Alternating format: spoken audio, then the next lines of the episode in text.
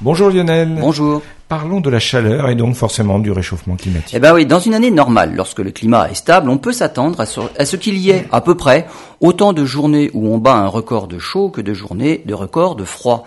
C'est effectivement ce qu'on pouvait observer dans les années 30, où il y avait 1,4 record de jours chauds pour un record de jours froids. Ce taux est passé à 1,5 dans la décennie 60-70.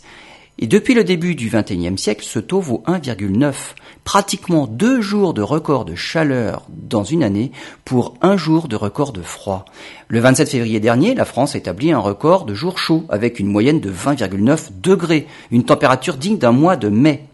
Quelques jours avant, le 23 février, la ville de Pasadena a, elle, enregistré un record de froid.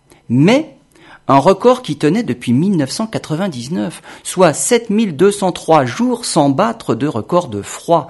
Et dans le même temps, à Pasadena, on a battu 145 fois le record de chaud, soit un tous les 50 jours, avec plus de 45 degrés pour le 6 juillet 2018. Cette disproportion entre les records de chaleur et les records de froid s'aggrave.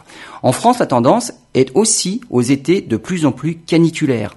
On pourrait voir apparaître sur les cartes météo des températures maximales de 50 degrés d'ici à la fin du siècle.